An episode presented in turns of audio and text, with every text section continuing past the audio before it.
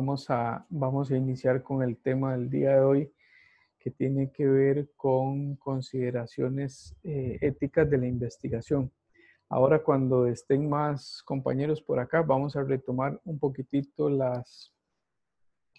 Vamos a retomar lo que nos hace falta del curso y cómo lo vamos a, cómo lo vamos a trabajar. Entonces, para que, eh, para que podamos evacuar ahí cualquiera de, las, cualquiera de las dudas.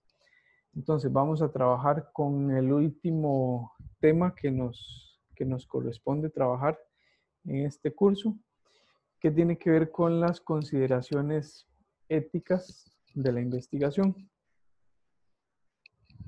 Entonces, quizá lo primero que me, que me, que me interesaría que tengamos como referente para la explicación es esta, es esta primera palabra de consideración. ¿verdad? Eh, lo voy a explicar con este, lo voy a explicar con este ejemplo. Eh, supongamos que nosotros vamos eh, caminando en una acera y en esa acera sabemos que hay una grada un poco más adelante y nosotros vamos caminando con una persona adulta mayor eh, al lado. Nosotros sabemos que esa grada está un poco alta, que no está muy bien construida y que puede ser, y que puede ser peligrosa. ¿verdad? Entonces, conforme nosotros nos vamos acercando a esa grada, eh, nosotros le ofrecemos eh, la mano a esa persona, hombre o mujer, para que, eh, para que cuando nos vamos acercando a esa grada, no se, la persona no se vaya a caer. Entonces, estamos teniendo una consideración mm, para con esa persona porque ya nosotros sabemos que esa grada venía. Ya sabemos que eso se iba a presentar y sabíamos que la persona tenía una condición particular, que tenía inestabilidad de la marcha y demás, y, eh, y, sabíamos entonces que esa persona podía, al bajar esa grada, tener alguna dificultad. Entonces, teniendo en mente esta, teniendo en mente esta, esta palabra de consideración bioética, eh, vamos, a, vamos a desarrollar el tema. Entonces, finalmente lo que estamos haciendo es, eh, en conocimiento de que durante la investigación puede existir compromiso de los derechos humanos de las personas, entonces nosotros lo que tomamos son consideraciones, es decir, tomamos previsiones para resguardar eh, para resguardar el derecho de esa persona. Entonces, estas consideraciones bioéticas se van a constituir eh, como un resguardo de ese, como un resguardo de ese, de ese derecho. Entonces,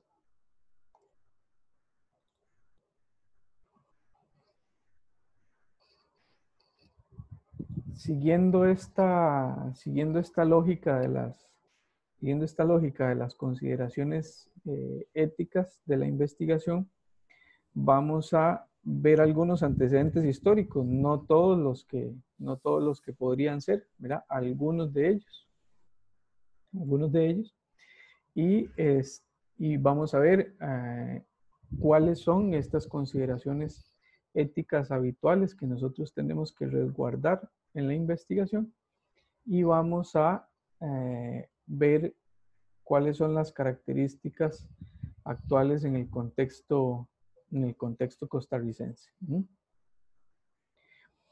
Entonces, como, como, antecedente, como les decía, puede, existen varios, no, no, solo este que, no solo este que voy a presentar, sino eh, múltiples antecedentes históricos. Este es uno de, eh, de los juicios que se llevó a cabo posterior a la Segunda Guerra Mundial. Eh, cuando eh, el Partido Nacional Socialista ah, asume el poder en Alemania y desencadena todo el proceso histórico que ya ustedes y yo conocemos. Y entonces este fue denominado el juicio de los doctores, ¿verdad? ¿Qué fue lo que sucedió? lo que sucedió fue que mm, muchos eh, profesionales se vieron involucrados en procesos de investigación que tuvieron, eh, si bien es cierto, tuvieron grandes avances científico-técnicos, significaron también eh, implicaciones en los derechos humanos. Esto no sucedió exclusivamente en el campo de la medicina, sino que sucedió también en el campo de la ingeniería.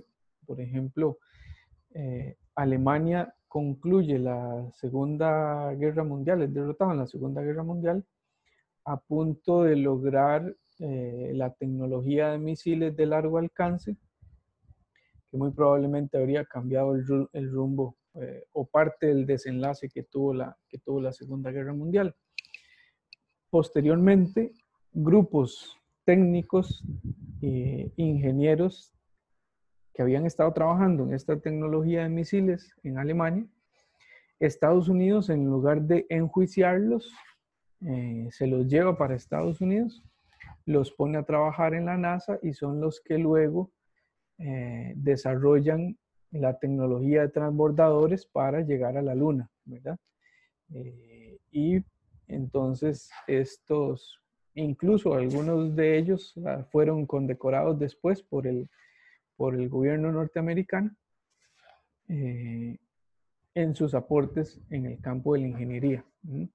Entonces, por eso les decía, no, no es que esto sucedió solo en el campo de la medicina, no, sucedió en el campo de la medicina, en el campo de la ingeniería, en el campo de los transportes, en el campo de la computación, o sea, es decir, toda la plataforma de desarrollo tecnológico que se estaba llevando a cabo en la Segunda Guerra Mundial tuvo grandes saltos asociados a esto. ¿Por qué nos interesa a nosotros particularmente este juicio, eh, este juicio de los doctores? Bueno, porque fueron enjuiciados eh, profesionales que llevaron a cabo procesos de investigación en donde comprometieron de forma inhumana eh, los derechos de las personas y además generando una gran cantidad de sufrimiento. Por ejemplo, sometían a las personas a altas temperaturas o a bajas temperaturas para ver qué, para ver qué sucedía, ¿verdad? Eh, mujeres en periodo de, en labor de parto, ¿verdad? Entonces lo que hacían era que les amarraban las piernas y les impedían eh, la labor de parto para ver qué sucedía con el cuerpo, qué sucedía con, con, los fetos y demás, ¿verdad? Entonces hubo una gran cantidad de atrocidades que se, que se cometieron y entonces muchos de ellos fueron enjuiciados. Eh, este juicio lo que tenía como antecedente era que, si bien es cierto, los avances científico-técnicos son importantes mm, para la sociedad humana, estos no podían o no debían hacerse eh, a costa del sufrimiento de ciertos grupos de población. Entonces, les decía, este es un ejemplo. También han habido otros ejemplos eh, de población negra eh, a la que le inocularon sífilis para ver cuál era el comportamiento de la historia en la enfermedad. También en Centroamérica, si no me equivoco, Guatemala fue uno de los casos que también, que también se experimentó atentando contra los derechos humanos. Eh, y, por eso es que en, relación o como derivado de todo este proceso de, replanteamiento de la ética y la investigación, se genera, eh, se genera el código de Nuremberg, ¿verdad? Eso hace referencia a la, a la ciudad alemana en la que fueron juzgados estos, estos médicos, ¿verdad? Entonces, eh, fue tal el impacto que eso generó eh, la necesidad de crear un código específico que definiera algunas reglas básicas sobre lo que se podía eh, o lo que no se podía ejecutar en términos de investigación, ¿verdad? Entonces, ustedes van a encontrar que en el desarrollo histórico eh, van, a, van a hacer referencia a este asunto del código de Nuremberg y ese código de Nuremberg ustedes lo van a asociar al juicio, eh, al juicio de los médicos. Entonces, vean que eh, es en primera instancia la Asociación Médica Mundial la que planteó un conjunto de principios que luego, que luego se iban a transformar un poco más adelante y luego eh, en Helsinki se vuelve a replantear este asunto y se hace una, eh, la declaración de Helsinki que luego también tuvo varias, varias transformaciones. Entonces, vean que, eh, que, esto no es un asunto que, que, viene de ahorita, sino que tiene bastantes, bastantes antecedentes detrás. Entonces, a grandes rasgos, cuáles eran los principios fundamentales que contenía esa declaración de Helsinki. Lo primero es que debía existir una aprobación de un comité ético. Es decir, quien, está planteando una investigación debe someter su, eh, debe someter su anteproyecto de graduación a un comité que lo revise. Entonces, no es que yo elaboro una investigación y la ejecuto, ¿verdad? No, eso tiene que tener una revisión y esa revisión deben hacerla personas externas a, eh, al equipo investigador. Lo otro es que, por supuesto, debía tener un mérito científico, debía tener también un valor social y debe existir claridad en cuáles son los riesgos y los beneficios que, eh, que eventualmente una persona obtendría eh, de, participar en esta investigación, ¿verdad? O de los riesgos a los que estaría eh, sometida en esta investigación. También deben estar enunciados esos riesgos y esos beneficios para que la persona a partir de esa información consienta su participación. Entonces me detengo aquí un momentito. El consentimiento informado no es un papel que uno presenta, ¿verdad? En donde la persona afirmó que, eh, que, que, participa de una investigación. No, ese no es el consentimiento informado. Esa es la evidencia del acto del consentimiento informado. Es decir, el consentimiento informado es una posibilidad de que quien va a participar en una investigación le pregunte todas las cosas que le interesen a, eh, al equipo investigador, sean aclaradas sus dudas, sean atendidas sus inquietudes y la persona finalmente acepta. Entonces, eh, firma un documento indicando que en conocimiento de esto y esto, en la posibilidad de haber eh, intercambiado inquietudes y dudas con el equipo investigador. Yo, César Alfaro Redondo, cédula tal, tal, tal, tal, consiento participar en esta investigación. Entonces, de nuevo, el consentimiento no es el papel. El consentimiento informado es un acto que queda registrado en el momento en el que la persona firma el consentimiento el consentimiento es un acto. Es un acto. Eh, además que debía existir confidencialidad, es decir, las personas, todos los datos que se generen de las personas debían eh, ser confidenciales. Debían también declararse los conflictos de funciones, es decir, eh, preferiblemente que quienes recolectaran los datos no fuesen los mismos que los analizaban, y si esto debía hacerse eh, por una u otra razón, entonces uno debe declarar ese, eh, ese, ese conflicto. También esto aplica para eh, lo que podríamos denominar ahorita conflicto de intereses, ¿verdad?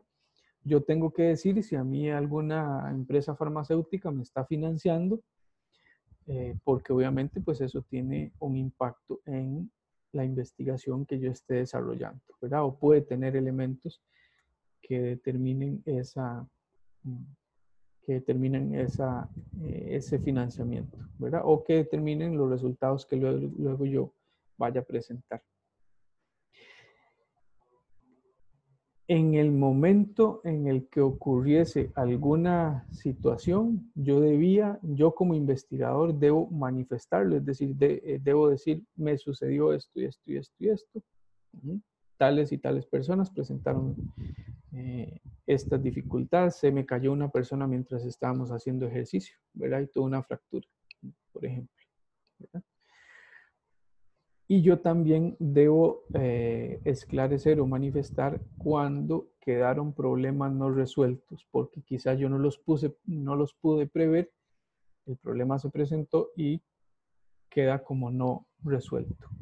Entonces, vean que estos son eh, esas nociones básicas para, eh, para evitar que volviese a suceder lo que ya había sucedido en varios lugares del mundo y que finalmente se había expresado en la Segunda Guerra Mundial. Entonces, eh, uno podría mm, a grandes rasgos sintetizar eh, en los tipos de investigación y las implicaciones que tiene para cada uno de ellos este, las consideraciones, las consideraciones éticas, ¿verdad? Entonces tendríamos eh, cuatro, eh, cuatro tipos.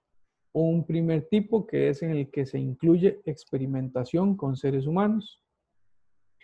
Un segundo tipo que es en la que participan seres humanos, pero no hay experimentación. Pueden ser, por ejemplo, estudios epidemiológicos, investigación cualitativa, por ejemplo, experimentación con animales y eh, en las que no participan seres humanos ni hay experimentación. ¿Cuál podría ser un ejemplo de estos en los que no participan seres humanos y no hay experimentación? ¿Qué se les ocurre por ahí? Observar plantas. No, no, mentira, no sé. Y un metaanálisis. Y una revisión. Metaanálisis, una revisión bibliográfica, ¿verdad? Eh, por ahí también cabía el ejemplo que creo que decía David, ¿verdad? Eh, algo relacionado con plantas, bueno, puede ser, ¿verdad? No sé, no, sé exactamente, o por lo menos no he encontrado en la, en, la reglamentación vínculo con eso, a menos de que sea por protección de, por protección de, fauna o, algo así, ¿verdad? Eh, sí. Eh, ¿podría ahí caber la posibilidad de que sea un análisis biomecánico como el que tal vez yo pienso proponer, pero en dado caso no habría, por ejemplo, ninguna persona beneficiada, ya que tal vez muchos de estos análisis podrían tomarse de videos colgados en Instagram o Internet de atletas internacionales o algo así? Pero eh, vamos a ver, usted, usted no recolectaría los datos, los datos ya estarían por ahí en Internet. Sí. Sí. Exactamente. Entonces, digamos que, en este caso, em, Angélica tendría que hacer la, apreciación, ¿verdad? No porque no participen seres humanos como tal, ¿verdad? Porque finalmente los videos son de, son de personas, ¿verdad? Pero esos videos están ahí a la libre, están disponibles y los datos no fueron recolectados con los fines específicos de ser parte de una investigación, ¿verdad? Entonces, Angélica tendría que hacer por ahí la, eh, por ahí la, aclaración, ¿verdad?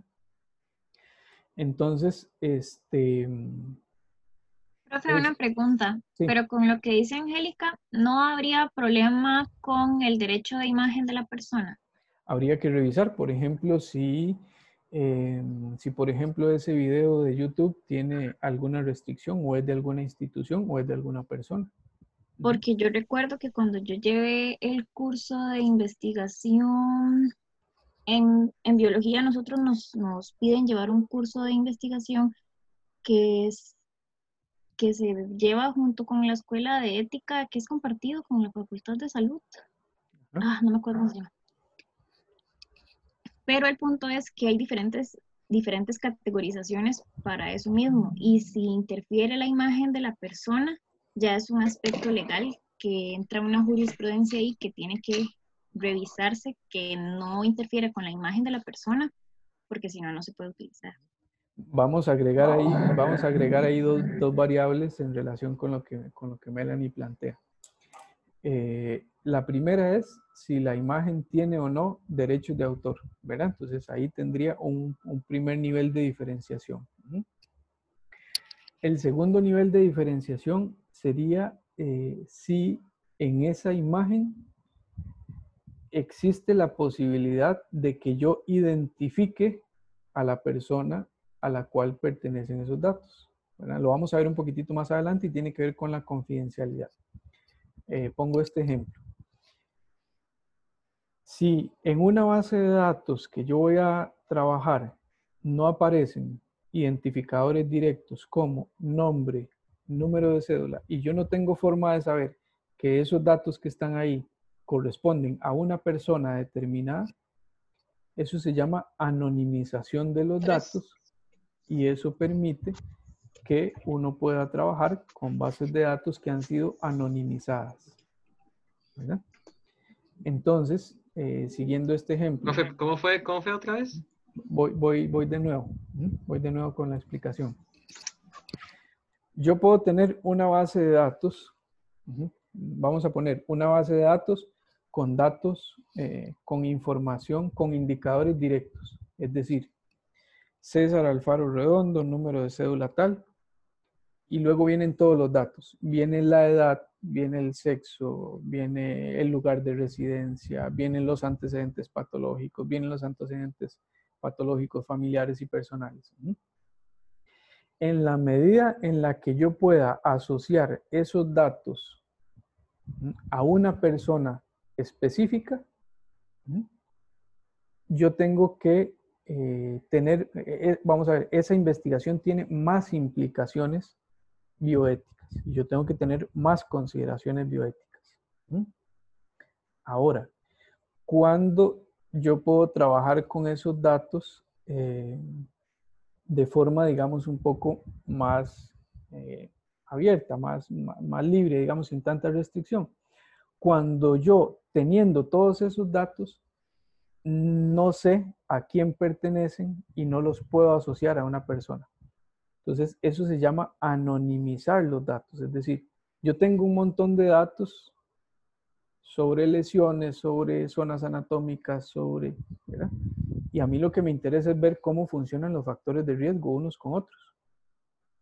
Pero como yo no sé a quién pertenece eso, automáticamente queda cubierto el principio de confidencialidad. Entonces, digamos, yo podría trabajar con esos datos. Les pongo un ejemplo muy simple. Cualquiera de nosotros puede entrar a una base de datos del INEC y trabajar con datos del INEC. ¿Sí? Sí. Lo podemos hacer. ¿Por qué? Porque ahí no podemos saber a quién pertenecen esos datos. Yo no sé si son de Juan, de Pedro, de María, de Luis, de Arturo. Entonces yo los estoy trabajando de forma eh, con, intereses científicos y demás. Por supuesto que tengo que tener, eh, vamos a ver, que los datos del INEC sean libres y demás. Pero como no están asociados a sujetos, yo no necesito que esas personas consientan que yo trabaje con esos datos, porque son datos anónimos.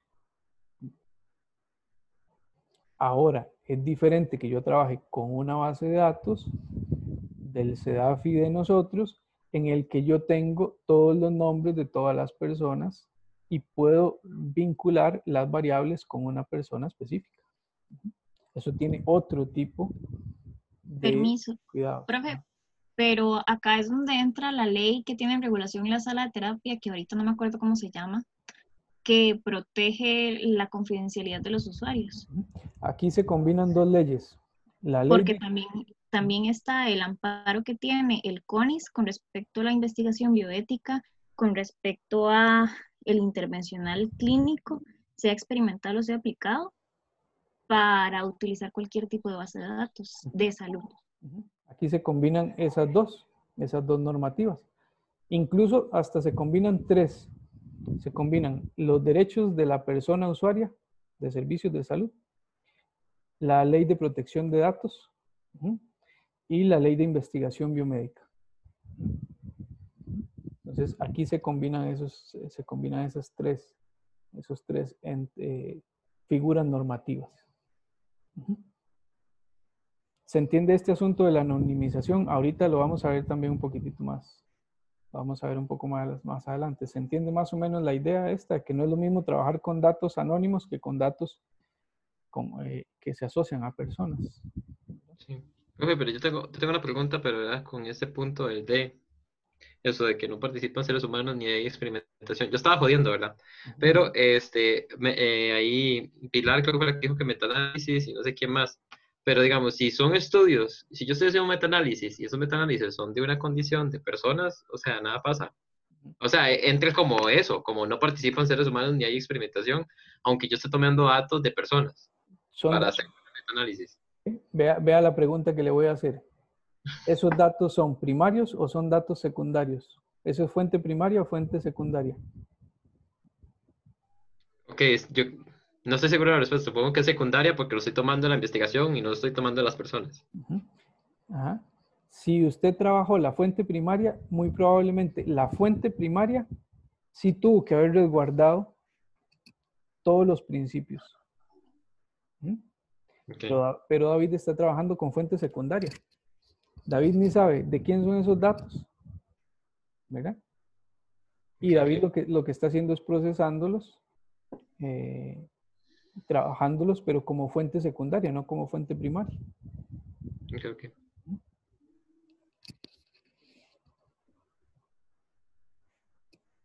Entonces, en aquellos en los que participan seres humanos, ¿verdad? Y entiéndase que esta participación es recolección de datos, o sea, eh, con solo que yo haga examen manual muscular, con solo que yo haga este análisis de ángulos, con solo que yo le aplique a la persona una anamnesis, ¿verdad? O sea, no pensemos que participación de seres humanos es solo expe- la parte del experimento. No, no. Participación de seres humanos es así tal cual. ¿Hay o no hay personas en la investigación? Sí, ok. Entonces, si las hay, tiene que operar de esta forma. Por más mínimo que sea lo que usted vaya a hacer. Luego vamos a ver también un concepto ahí que significa eh, riesgo menor que el mínimo. Riesgo menor que el mínimo. Entonces,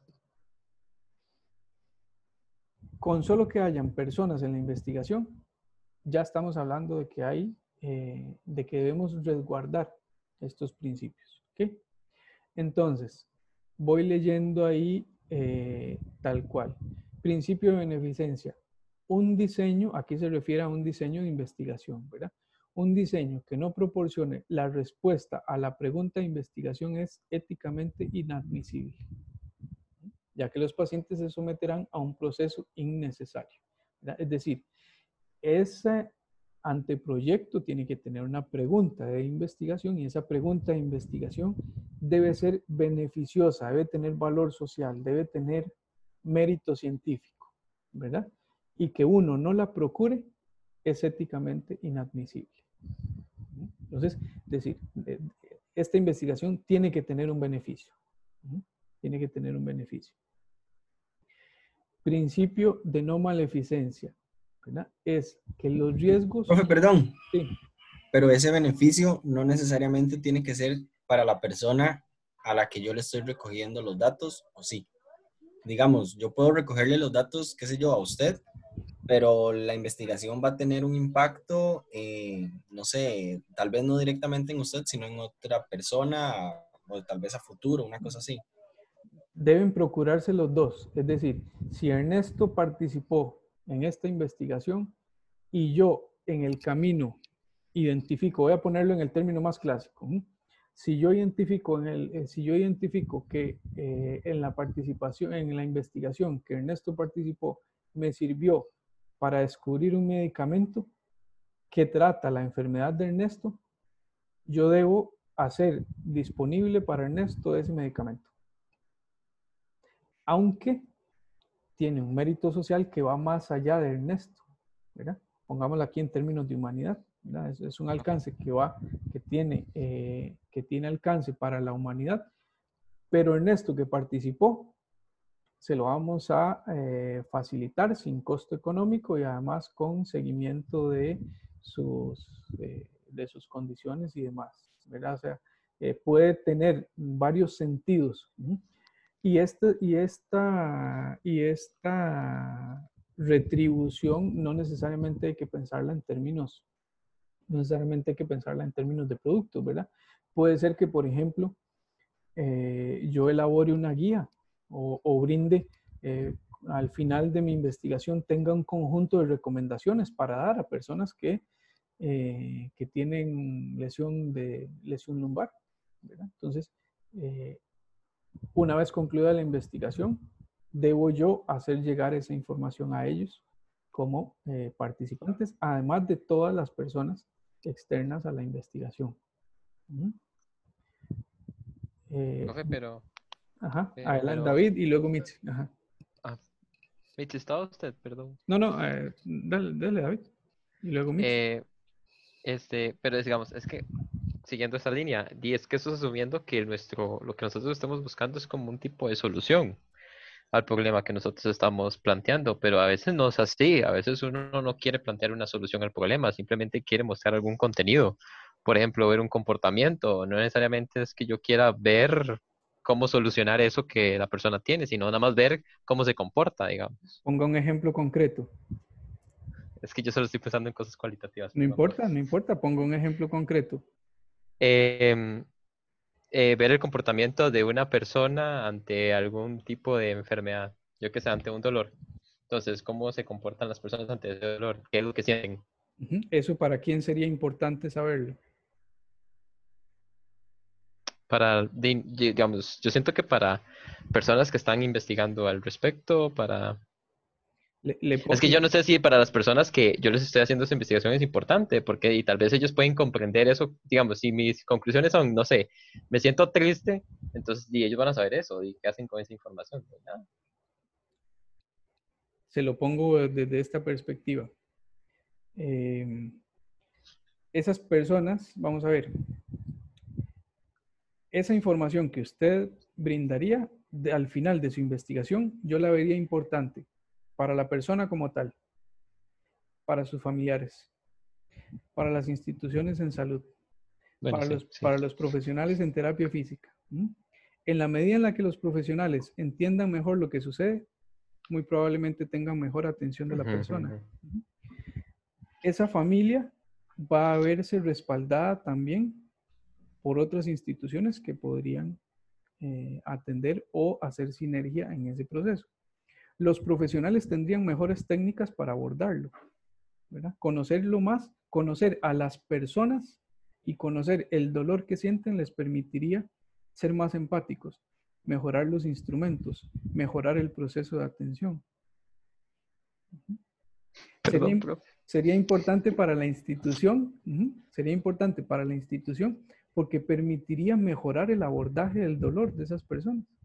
Siendo una institución pública, vamos a poner un ejemplo, ¿verdad? Siendo una institución pública que, eh, que procura las mejores condiciones de vida de, de la población.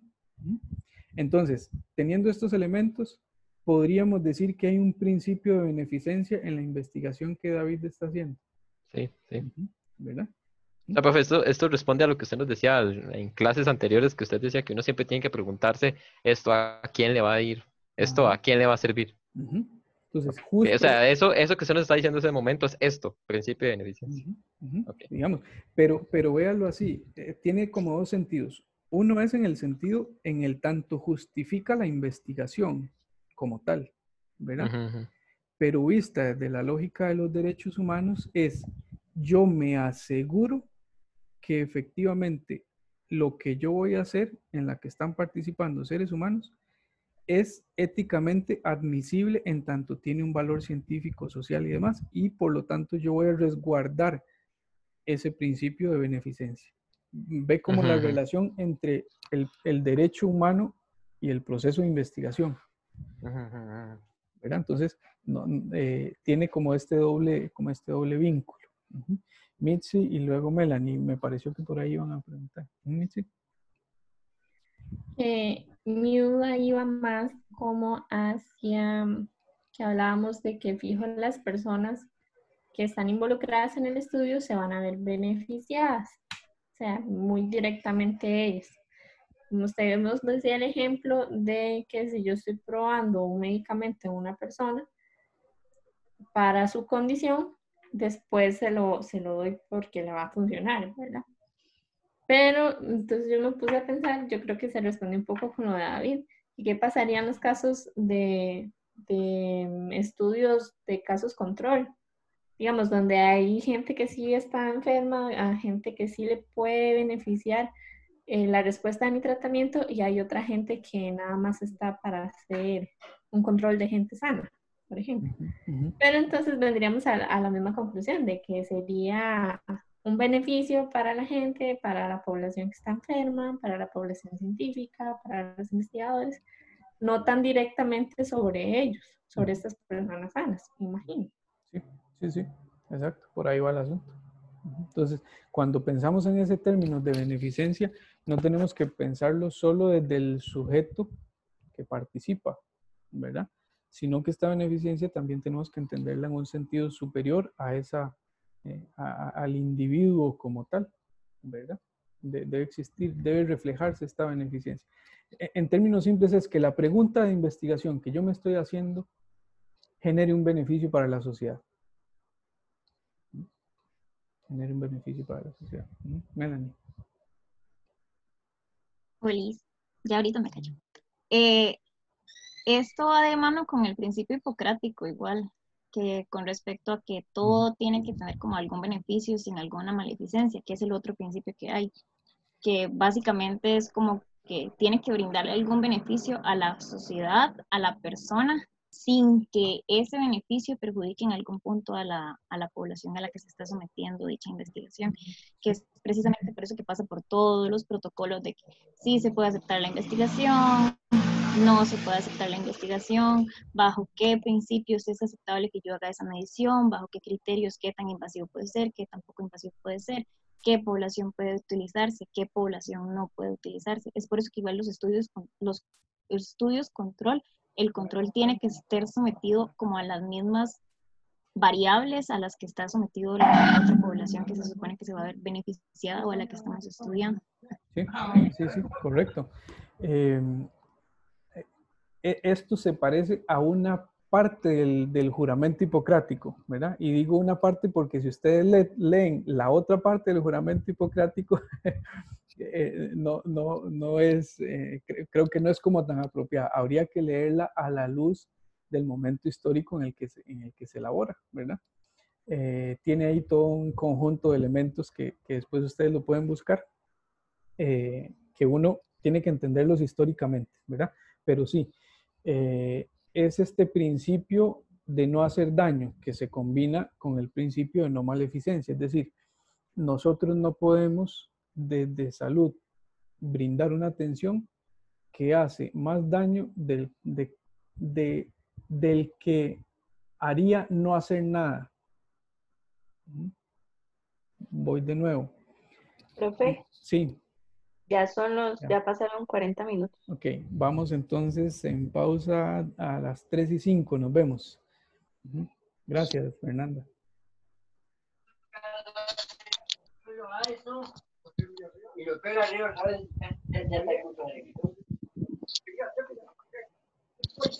Eh, procedemos con la grabación de nuevo y este, estábamos en el principio de eh, en el principio de no maleficencia. Entonces dijimos que, bueno, beneficencia tenía que tener todos estos elementos y ahora vamos con el principio de no maleficencia. Es decir, no importa que esa investigación tenga valor social, no importa que tenga mérito científico, bajo ninguna circunstancia puede suceder que yo haga daño para resolver esa interrogante. Si, eh, si, para llegar a esa respuesta yo tengo que eh, infringir un daño a otra persona, tengo que definirlo, tengo que eh, tenerle una magnitud específica. Y aquí entra, entran todos los elementos en juego. Se van a encontrar ustedes que en algunos textos de bioética utilizan el concepto de riesgo menor que el mínimo. Es decir, en investigación no se dice que no hay riesgo. Lo que se dice es que hay un riesgo menor que el mínimo. ¿Mm? Pregunta, cuando uno está haciendo un manual muscular, ¿existe algún riesgo? ¿Qué riesgos existen?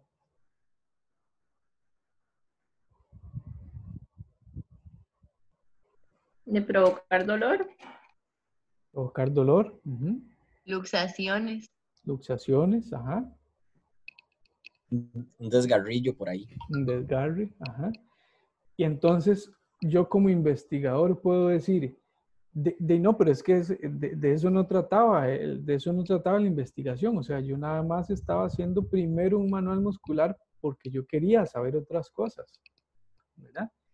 Eh, pero, pe- pero no, no era que, que se tenía que producir un daño en el manual muscular, ¿verdad? Entonces, este concepto de riesgo menor que el mínimo lo que nos hace es eh, asumir que en, en todos los, eh, en todas las circunstancias puede existir una situación que suponga un riesgo para la persona, aunque sea en una evaluación, ¿verdad? Entonces, por ejemplo, en una entrevista cualitativa, ¿puede existir un riesgo de que yo haga daño? Tocando tal vez algún aspecto Ajá. que afecte la parte emocional o psicológica de la persona. Ujú, ¿verdad? Entonces yo, tema. ¿verdad? yo hice una pregunta con, utilizando algunas palabras específicas que a la persona eh, le representan un antecedente emocional y demás, y aquello que era para mí una palabra común y corriente, termina en un gran impacto emocional, termina la persona descompensada eh, psicológicamente, ¿verdad? Y entonces se pueden producir grandes riesgos, eh, se pueden producir grandes daños, perdón, se pueden producir grandes daños aún en una conversación. Entonces, vean que eh, este asunto de la no maleficencia nos tiene que llevar a pensar en todas las posibilidades que, se, que se presenten, ¿verdad? Eh, el, el principio eh, de respeto, ¿verdad? Tiene que ver con esto que les decíamos, ¿verdad? De, de- que, que las personas deben estar bien informados, debe haber un espacio para que yo eh, intercambie dudas, inquietudes, ¿verdad? Y que la persona pueda emitir su consentimiento. Vamos a ver, en el caso de personas con discapacidad o en el caso de niños, tenemos que entender también que deben existir dos aspectos que yo debo resguardar. Yo debo resguardar el asentimiento de ese niño o de esa persona con discapacidad. Pero que además su responsable legal emita un consentimiento. ¿Mm? Aquí partimos de que pueden existir condiciones en las que una persona con discapacidad eh, mm, no necesariamente comprenda a profundidad todo lo que podría suceder, ¿verdad? Todos los riesgos que podrían suceder, al igual que con un niño, ¿verdad? Pero entonces no es que yo solo le pregunto al papá o no es que yo solo le pregunto al tutor en términos legales y dejo al niño o a la persona con discapacidad ahí completamente relegada, no el asentimiento del niño o de la persona con discapacidad más el consentimiento. Entonces, vean que eh, existen, existen niveles, niveles adicionales. Y con la confidencialidad tiene que ver con todos estos elementos que mencionábamos de que no exista forma de vincular a una persona en un proceso de investigación. ¿Qué son indicadores directos? Números de cédula, nombre completo. Se van a encontrar en investigaciones que dicen eh, los investigadores habrán encriptado, eh, encriptado ese, ese nombre. Es decir, el equipo investigador tiene que saber que esto pertenece al sujeto 1 para poder registrar las consecuencias de tal o cual intervención en el sujeto 1. Pero aún si cualquier persona se encuentra ese archivo perdido, se encuentra las hojas sueltas en la calle, no debería poder identificar a una persona. Es decir, si yo estoy investigando y hago un manual muscular, no le puedo poner a ese manual muscular el nombre de la persona, el número de cédula de la persona. ¿Qué pasa si esos papeles se me pierden? Me asaltan y se, me asaltan y se roban el bolso. Y ahí van todas las, eh, todas las pruebas que yo hice en la mañana. Aun cuando esa persona se las encuentre, debería no poder asociarlo a personas específicas. Entonces yo tengo que hacer todo un proceso de encriptado, generar un código para que, eh, para que aún que alguien se lo encuentre, no pueda acceder a esa información. De, lo mismo, de la misma forma con los registros eh, digitales. Los, registros digitales también deben tener eh, un resguardo específico en relación con la confidencialidad.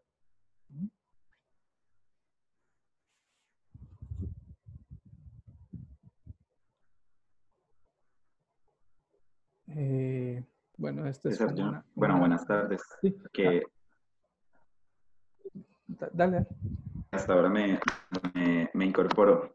Este, Pero eh, con respecto al principio del respeto, eh, cuando usamos dobles ciegos y ese tipo de cosas, tenemos que tener mucho cuidado porque el paciente tiene que saber que vamos a usar un, o sea, que habrá una persona que estará en, en como control y que no estará recibiendo los efectos relativos de lo que queremos probar, ¿verdad? Y eso tiene que saberlo el, el, el usuario.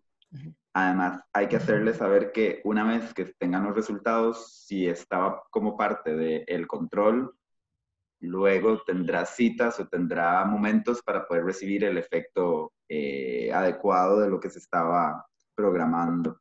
Y cuando hay doble ciego, también las personas, hay que capacitar a las personas que realizan las mediciones o que realizan eh, la aplicación de algún tratamiento para que sepan contestar las preguntas sin decirle al, al, sujeto experimental lo que está sucediendo. Entonces, eh, se las trae un poco, digamos, ese principio de respeto un poco y de confidencialidad cuando trabajamos con dobles ciegos. Eh, lleva un procedimiento un poquillo más, más extenso. Sí, este, sí, lo, que después nos, dimos cuenta y yo asumo la, responsabilidad completa fue que eh, al final de la, clase anterior, este, y nosotros hicimos el ajuste de las fechas y efectivamente yo no lo puse en el, no lo puse en el, en el chat del, WhatsApp, ¿verdad? Entonces ahí fue, eh, fue responsabilidad completa mía directa toda, toda, esa, toda esa parte. Eh, yo más bien lo que te iba a pedir, eh, Eddie, era que si nos podías contar como alguna experiencia de investigación que vos viste allá, en donde algunas de estas cosas, digamos, aparecían como una necesidad de resguardo de consideraciones éticas. Como para que ellos imaginaran también alguna experiencia concreta de investigación con, con algunos elementos. El micrófono, el micrófono.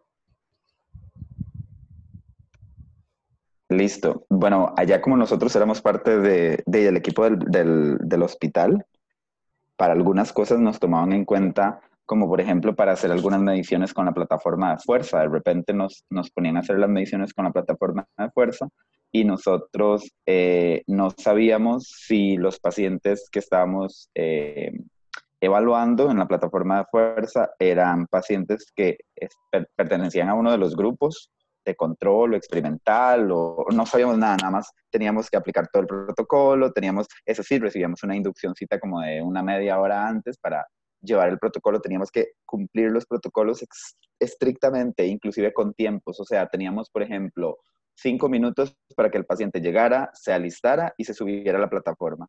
No podíamos durar más porque se suponía que el efecto agudo que necesitábamos medir tenía que ser en menos de esos cinco minutos. Entonces era un poco estresante y estricto, digamos, en ese sentido. E, eso fue una de las experiencias más, o, de los sentimientos que me quedan un poco.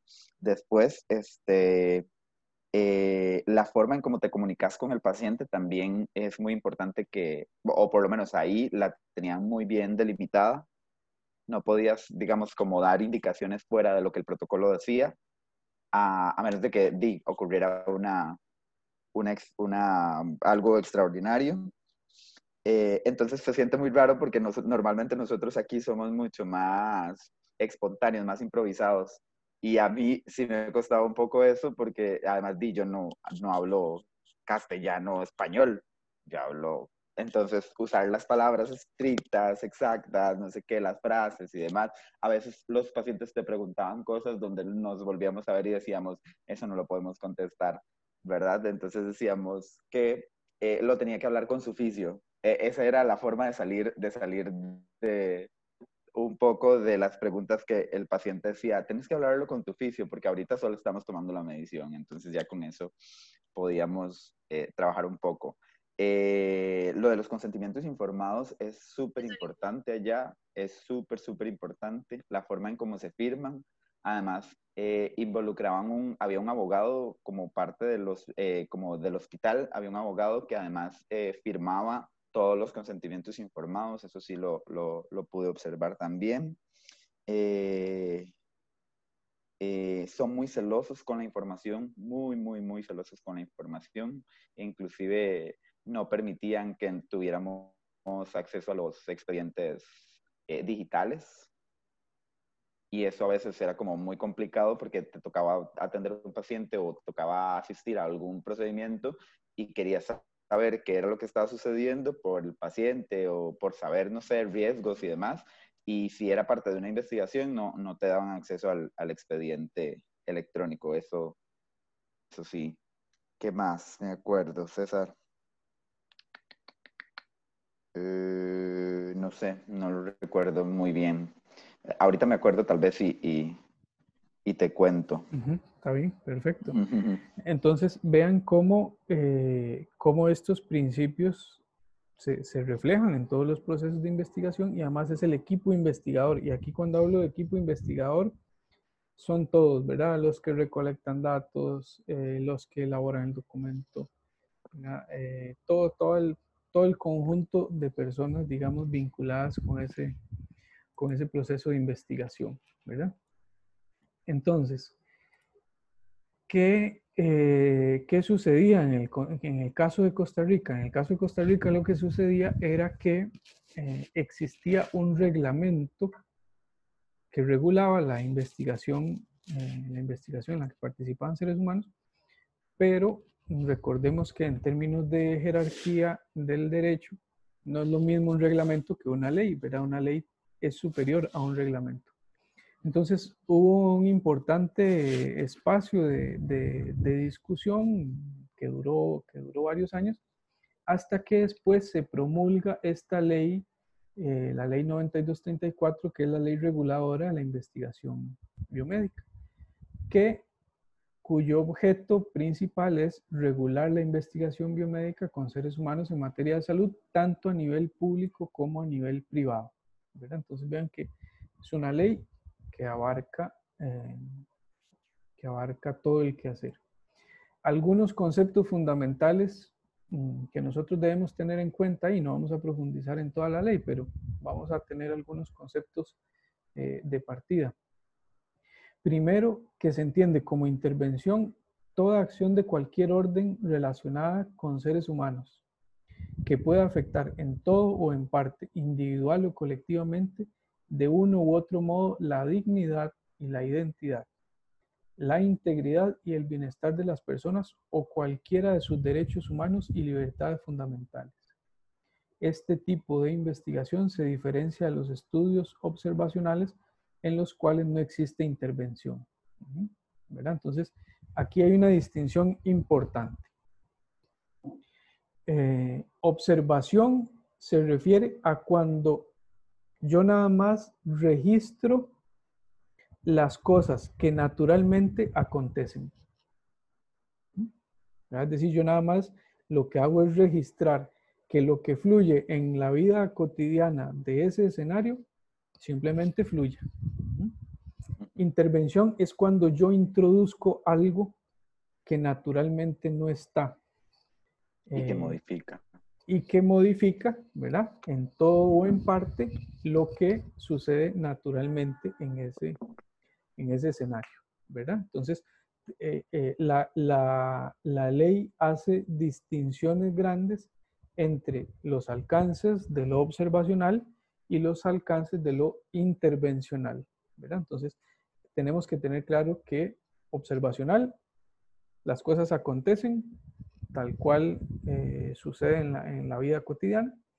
La intervención yo introduzco algo, por más pequeño que sea, pero eh, yo estoy alterando esa, esa realidad. Investigación biomédica se entiende como un tipo de actividad diseñada para desarrollar o contribuir al conocimiento general en materia de salud en seres humanos. Puede ser observacional, epidemiológica eh, o no intervencional, ¿verdad? O experimental, digamos. Eh, y para efectos de esta ley, toda referencia a investigación se entenderá como investigación biomédica con seres humanos en materia de salud. ¿verdad? Entonces, esta era esta, esta distinción que estábamos, eh, que estábamos haciendo. Y eh, al final, bueno, otro de los conceptos que aparece ahí es que, eh, que la investigación biomédica, observacional, epidemiológica o no intervencional es aquella en la cual no se realiza intervención diagnóstica o terapéutica alguna con fines experimentales, ni se somete a individuos a participaciones, a participar en condiciones controladas por el investigador y para efectos de esta ley toda referencia a investigación observacional se entenderá como investigación biomédica observacional epidemiológica, tal, tal, tal. Entonces, eh, de momento, digamos, lo que, lo que nos interesa es que estos conceptos ustedes los tengan como referentes, no, eh, eh, no necesariamente ir a leerse toda la ley y demás, ya luego conforme las ideas de investigación vayan avanzando y conforme vayan tomando un rumbo por una u otra área, entonces uno va tomando eh, las previsiones que establece la ley, que establece la universidad y demás. Eh, en términos procedimentales, ¿qué es importante para nosotros?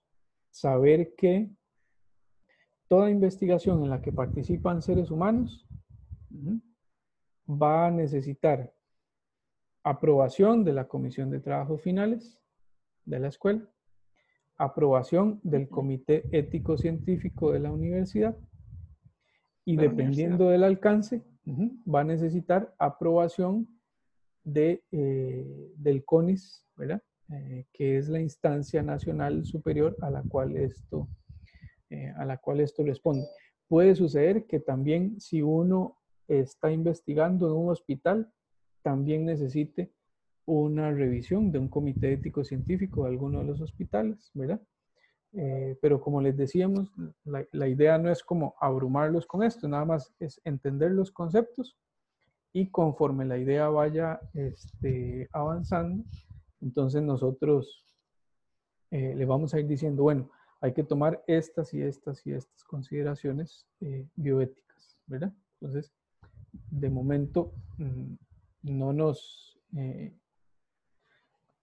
no nos nublemos demasiado por, porque tiene muchos detalles y muchos elementos particulares, entonces este, terminemos primero de desarrollar una, eh, una idea como tal.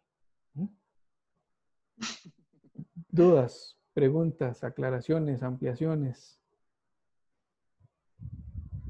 Yo, yo, quiero, yo quiero ampliar un poco en lo de la intervención. La idea de la intervención no solo modifica la dinámica eh, real del fenómeno de estudio, sino que además esa intervención tiene que estar muy clara de qué manera se modifica po- tiene que ser medida porque es la idea, ¿verdad? La idea más bien es, es, es poder registrar cómo eh, se modifica esa, eh, cómo esta intervención modifica la dinámica del, del- del objeto de estudio y además este, eh, tienen que estar muy claros cuáles son los riesgos que implica esa modificación también. Y eso antes de plantearse la intervención como tal, ¿verdad? Entonces, nada más eso. Re- ¿Recuerdan, a, a propósito de esto que amplía el profesor Eddie, recuerdan cuando nosotros les decíamos que teníamos que mirar con sospecha por qué a mí me aparecía o o por qué yo pensaba en una ruta de investigación que nadie en el mundo había seguido? ¿Recuerdan cuando estábamos al- a- un poco más al inicio? Que les decíamos, veámoslo con sospecha porque puede ser que hayan limitantes teóricas y metodológicas por las cuales yo no pueda caminar esa, esa vía. Y en este momento agreguemos, pueden existir consideraciones bioéticas que hacen que sea poco manejable o, poco, vamos a ver, o que imposibilitan éticamente que yo ejecute esa intervención. ¿Mm? Pongamos un caso complejo. Eh, niños con trastorno del espectro autista y yo lo que quiero ver es eh, respuestas a nivel cerebral y respuestas a nivel de su núcleo familiar, ¿verdad? Eh, ¿Cómo hacemos nosotros para que haya un asentimiento de ese niño a esta investigación? Entonces, en términos científicos es una pregunta mm, eh, Muy válida. muy válida e interesantísima en términos científicos, ¿verdad? Ujú. Resulta que lo tengo resuelto teóricamente, cómo abordarlo, lo tengo resuelto metodológicamente, cómo abordarlo, pero las consideraciones éticas que yo tengo que resguardar con este niño y con su familia. ¿cómo hago para que ese principio de beneficencia y ese principio de no maleficencia queden resguardados?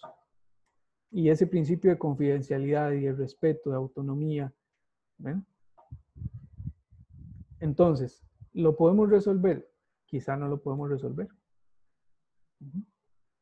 Entonces, a las implicaciones teóricas y metodológicas de sus temas de investigación, ahora sumémosle las implicaciones bioéticas de esa pregunta que ustedes van construyendo en la mente. We'll be right back.